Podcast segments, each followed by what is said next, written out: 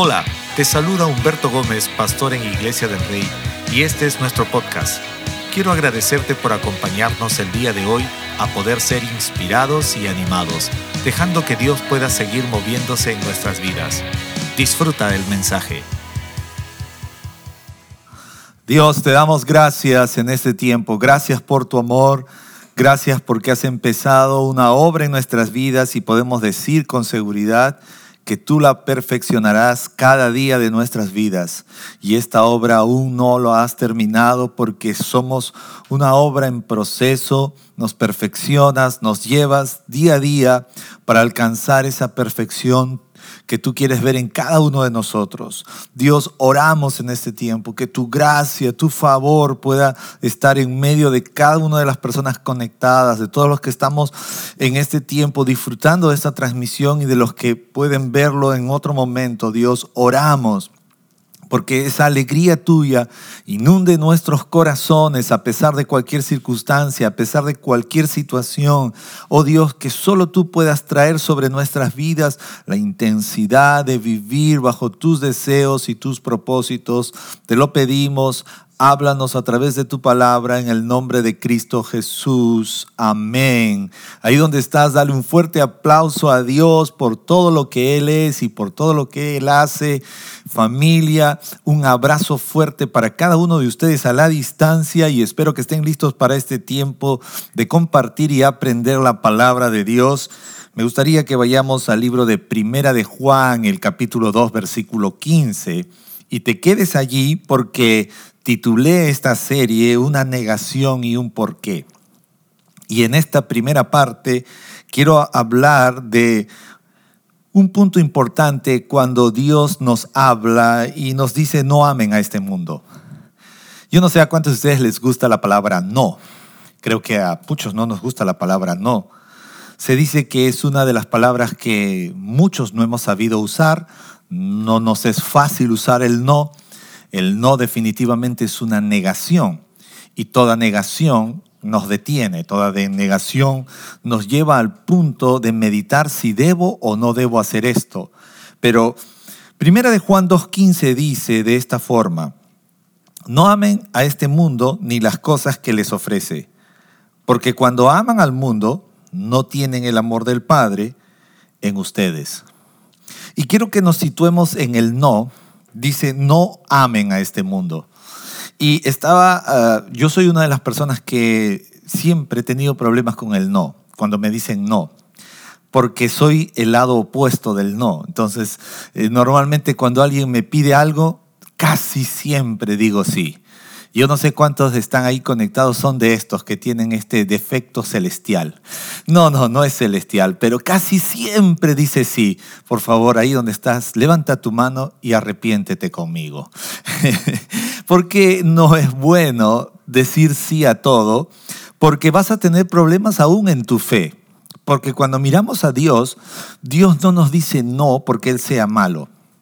Yo recuerdo una canción que, Esther, mi esposa, cantaba con los niños hace muchos años.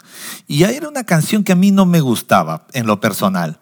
Y ella decía que a veces Dios dice sí, a veces Dios te dice no, y a veces Dios te dice espera. Y le hacía cantar a los niños. Entonces yo decía, ay, cada vez que escuchaba que sonaba esto con los niños, yo quería salir de esa habitación y no escuchar justo la parte cuando a veces Dios dice no. Bueno, cuando dice espera ya me traía problemas también, ¿no? Pero cuando miro 1 Juan 2.15 encontramos y Dios está siendo puntual y dice no amen a este mundo. Ahora, la palabra no, el no de Dios, cuando dice no amen a este mundo, el no en una traducción sencilla podríamos decir que nuestro amor al mundo debería ser cero. No es como igual a cero. Ahora, cuesta que usted y yo podamos recibir esta palabra y decir, ¿qué? ¿Pero por qué? Si el mundo es tan lindo, mira lo que hay alrededor y las cosas. Y es verdad, los que hemos tenido oportunidad de viajar, salir del país, al interior del país, hemos visto muchas cosas lindas. Y es verdad porque Dios todo lo ha hecho bueno, Dios todo lo ha creado lindo. Pero Dios no está diciendo que aborrezcamos lo que hay a nuestro alrededor, lo que nos está diciendo es no lo ames. No ames al mundo. O sea, tu amor al mundo debe estar en grado cero, posición cero. Cero amor para este mundo. Pero tú dices, ¿qué, qué tiene que ver? Dígame algo más con mundo, pastor. Mundo, sistema, apariencias, las imaginaciones, las jactancias, todo lo que rige en el sistema. Tengamos cuidado porque muchas veces nuestra vida está muy enfatizada. Hablaba con una generación de jóvenes y a veces le hablo a mi hijo, es una generación de joven y él es muy joven y a veces le digo, hijo, a veces ya quisiera que venga Cristo por segunda vez y él me dice, no, papá. Suena bien espiritual, ¿no? Y es que él desde su deseo me dice, papi, es que yo quiero conocer más de todo lo que hay a mi alrededor, de todo lo que Dios ha creado y puesto. Y su deseo es bueno, pero mi deseo tampoco es malo.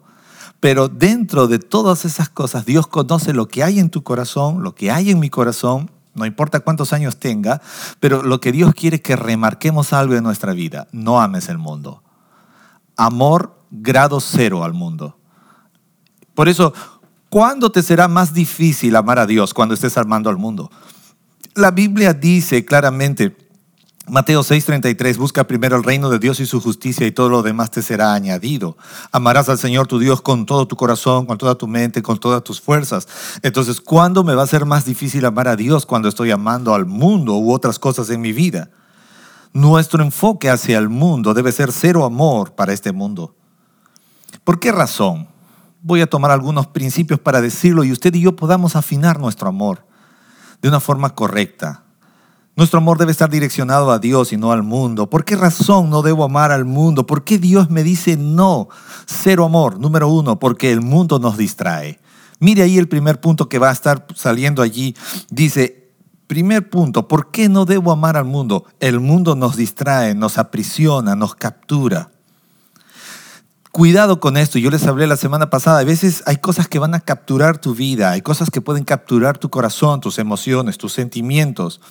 El mundo va a buscar capturarnos para que usted y yo podamos encaminarnos y adaptarnos al estilo de vida o a un estilo de vida que no nos conviene.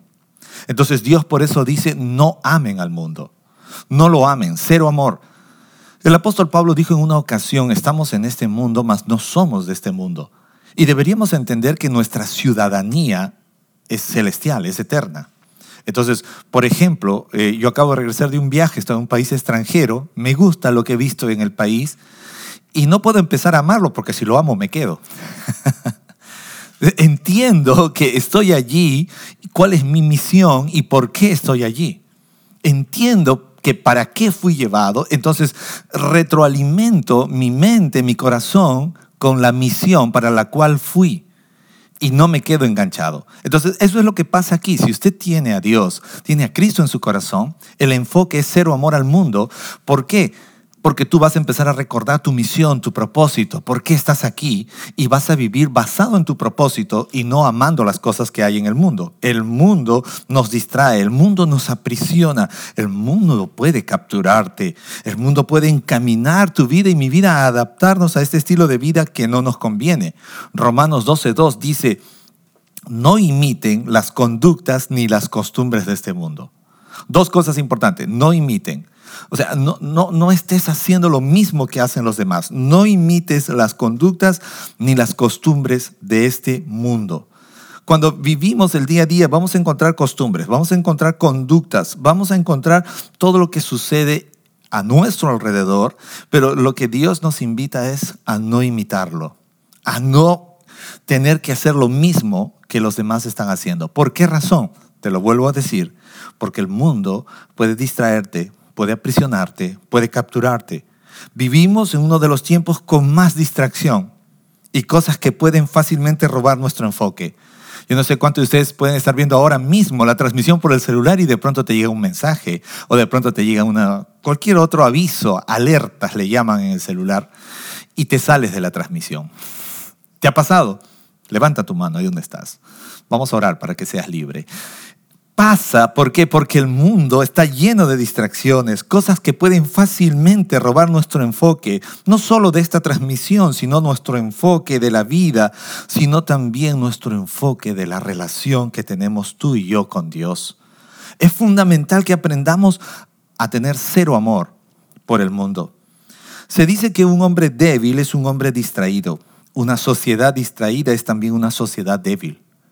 Entonces cuando un hombre, una mujer, fácilmente se dejan capturar por el mundo, el mundo va a usar distracciones y como consecuencia trae un resultado en nuestra vida, una vida debilitada espiritualmente, emocionalmente, familiarmente. No les estoy hablando solamente en el ámbito espiritual, porque sabe usted, ahora mismo hay muchos hombres que podrían ser profesionales y casados y con hijos y con esposa y vivir completamente distraídos. ¿Por qué? Porque el sistema nos distrae, el sistema te distrae. Usted puede encontrar una serie de distracciones. Por ejemplo, yo no sé cuántas horas has pasado viendo en algún momento unos reels o el TikTok o viendo horas y horas y horas y horas. ¿Por qué? Porque te cansaste de ver televisión y, invertiste mucho tiempo en el TV y ahora te vas al TikTok o ahora te vas al Instagram y ahora te vas al Facebook y yo no sé cuántas otras cuentas más tienes y vas de una en una y terminas perdiendo el enfoque no solamente en Dios, sino también en tu vida. ¿Se ha dado cuenta qué peligroso es terminar siendo capturado por el mundo? Una segunda razón por la cual no deberíamos amar al mundo es que seguir los moldes y diseños del mundo pueden hacerte perder el diseño genuino que Dios tiene para tu vida. Es que el mundo va a tratar de establecer moldes en tu vida. Diga conmigo moldes. Va a tratar de establecer en tu vida diseños que no son los tuyos, que no son los míos. ¿Alguna vez has intentado ponerte una ropa que no es tu talla? Por favor, levante las manos todos los que están en periodo de dieta. Mira, a veces eh, a mí me ha pasado y, a veces digo, qué, qué mala es la ropa ahora. Se achica sola. Y no es que se achica sola, sino que algo ha pasado en nuestra vida. Y el mundo va a tratar de ponernos en moldes, el mundo va a tratar de ponerte en diseños que no son tuyos, no te corresponde. Y vas a tú a veces sentirte frustrado por querer ir por esos diseños, por querer parecerte a esos moldes y haces de lado el diseño y ese molde genuino que Dios ha creado para ti. Por favor, quiero decirte y quiero una vez más decírtelo, estamos casi terminando este año y tengo que hacértelo recordar. Tú, eres el diseño más hermoso que Dios ha creado. No hay nadie como tú. Tú eres el modelo más hermoso que Dios ha podido crear. Y no existe nada en el mundo que pueda ser mayor a lo que Dios ha creado y ha puesto en ti. Y cuidado porque el mundo muchas veces va a querer que aborrezcamos hasta ese diseño. Porque va pero yo no quiero hacer esto. Cuando eres niño, ¿te acuerdas? Yo recuerdo cuando mi mamá me animaba de adolescente a ir a la iglesia. Y yo decía, pero yo no quiero esto. Y a veces mi mamá me decía, hijo, pero tienes que aprender a orar, pero yo no quiero orar. Y yo quería romper ese molde, aborrecía ese molde de Dios en mi vida, sin saber que ese era el molde más hermoso que Dios ha creado para mí.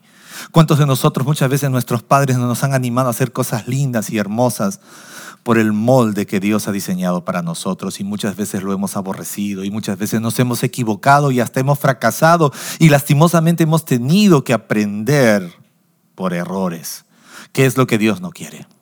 Así que cuidado porque el mundo suele imponer sus moldes y diseños. Y yo quiero decir a los que tenemos hijos, tenemos que enseñarle y decirle a nuestros hijos que ellos tienen molde y diseño y son el molde y el diseño más hermoso que Dios ha creado. Y te lo tengo que decir a ti también, papá, mamá, hombre, mujer, tú eres el diseño y el molde más hermoso que Dios ha podido crear. Así que no, no, no intentes parecerte a nada de lo que este mundo hace o pone. Afírmate en esto. Una de las cosas que más me encanta recordar es que Dios nos ha entregado a cada uno de nosotros un diseño genuino. Pero este diseño se puede ver afectado cuando tratamos de vivir para otros, cuando tratamos de vivir para agradar a las personas y no agradar a Dios, cuidado. Dios no quiere que tú vivas agradando a las personas. Dios no quiere que tú vivas agradando a los que están a tu alrededor. Dios quiere que vivas agradando a Él primero. Con eso no estoy diciendo que vivas ofendiendo al resto. Dios tiene un diseño en tu vida y debemos vivir para agradar a Dios. Diga conmigo, para agradar a Dios. Todo lo que hagamos, dice la Biblia en el libro de Colosenses 3, sea de hecho o de palabra, que lo hagamos como para el Señor. Vivo para agradar a Dios. Están aquí conmigo. Dame un amén allí por el chat. Otro punto importante cuando hablamos en relación de no amar el mundo, ¿por qué no debo hacerlo? Porque el mundo es parte del pasado y no representa lo nuevo que viene a través de Cristo. ¿Cuántos de nosotros hemos tenido una vida muy ligada al mundo? Yo levanto mi mano. Y hemos, ah, Dios nos ha sacado de muchas cosas, muchos enredos. Nuestra vida parecía a red de pescador después de una noche de pesca. Estábamos más enredados y Dios tuvo que desenredar nuestra vida. Es como ese tallarín que echas a la olla y nunca lo mueves. ¿No? A ver, los cocineros, atención, tu primer día de tallarines, echaste el tallarín y nunca lo moviste, ¿cómo te salió? Así estaba nuestra vida, pero Dios nos ha rescatado el mundo representa el pasado, el mundo no representa lo nuevo que viene de Dios. Efesios 2.2 dice, en los cuales anduvieron en otro tiempo según la corriente de este mundo. Cuando estábamos lejos de Dios, usted y yo andábamos según la corriente de este mundo. Usted y yo andábamos enredados. Usted y yo andábamos buscando agradar al mundo. No sé si te ha pasado que anteriormente vivías para agradar a los amigos, para agradar a la gente. Eras parte de todo lo que el mundo te ofrecía. ¿Y cuántos de nosotros a veces teníamos una vida tranquila, pero de pronto venía alguien y te decía, vamos a hacer esto, y, alguna vez te pusiste a pensar como adolescente y dijiste, oye, yo también quiero hacer esto. Papá, por favor, déjame pecar tranquilo. ¿Cuántos alguna vez sintieron que necesitaban pecar? Y esto es un engaño de parte del enemigo. Porque a veces la gente ha tomado este, este, este rótulo y dice, es que debemos dejar a nuestros hijos experimentar. Ese pensamiento no es de Dios en el sentido de llevarlos a nuestros hijos a experimentar lo malo. Sí, nuestros hijos deberían experimentar, pero experimentar el diseño, el modelo que Dios tiene para ellos. Eso sí deberían experimentar. Para, esas cosas no deberíamos ponerle límites a nuestros hijos. Para esas cosas no deberíamos ponerle prohibiciones a nuestros hijos. Para esas cosas no deberíamos ponerle eh, eh, las cuentas bien ajustadas. No, todo lo que tiene que ver con el propósito de Dios. Hijo, experimentalo. Tienes puerta abierta, tienes todo mi permiso, tienes toda mi aprobación, tienes todos mis recursos. Usted tiene que hacerlo.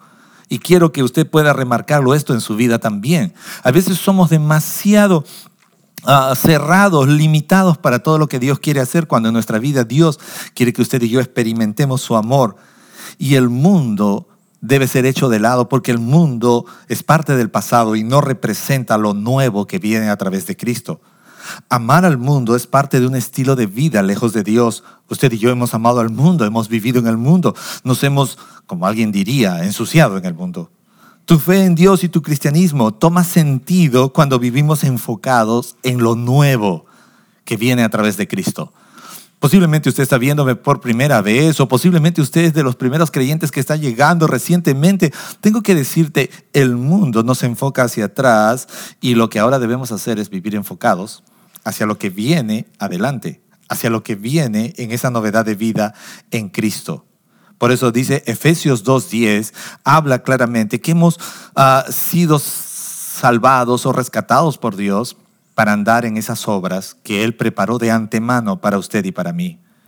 Finalmente, ¿por qué no debo amar al mundo? Porque el mundo puede hacer que hagamos de lado el amor de Dios.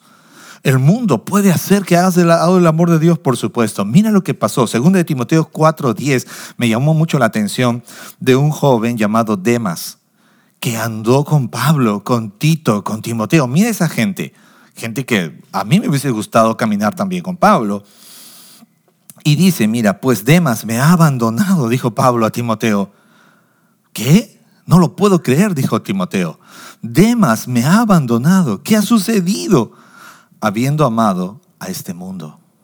Habiendo amado a este mundo. Y es que cuando alguien ama al mundo, es capaz de hacer de lado su amor por Dios, es capaz de hacer de lado su amor para servir a Dios, para hacer lo correcto, porque es que el ser humano, cuando estamos lejos de Dios, podemos dejar, podemos perder, podemos soltar todo lo bueno sin darnos cuenta.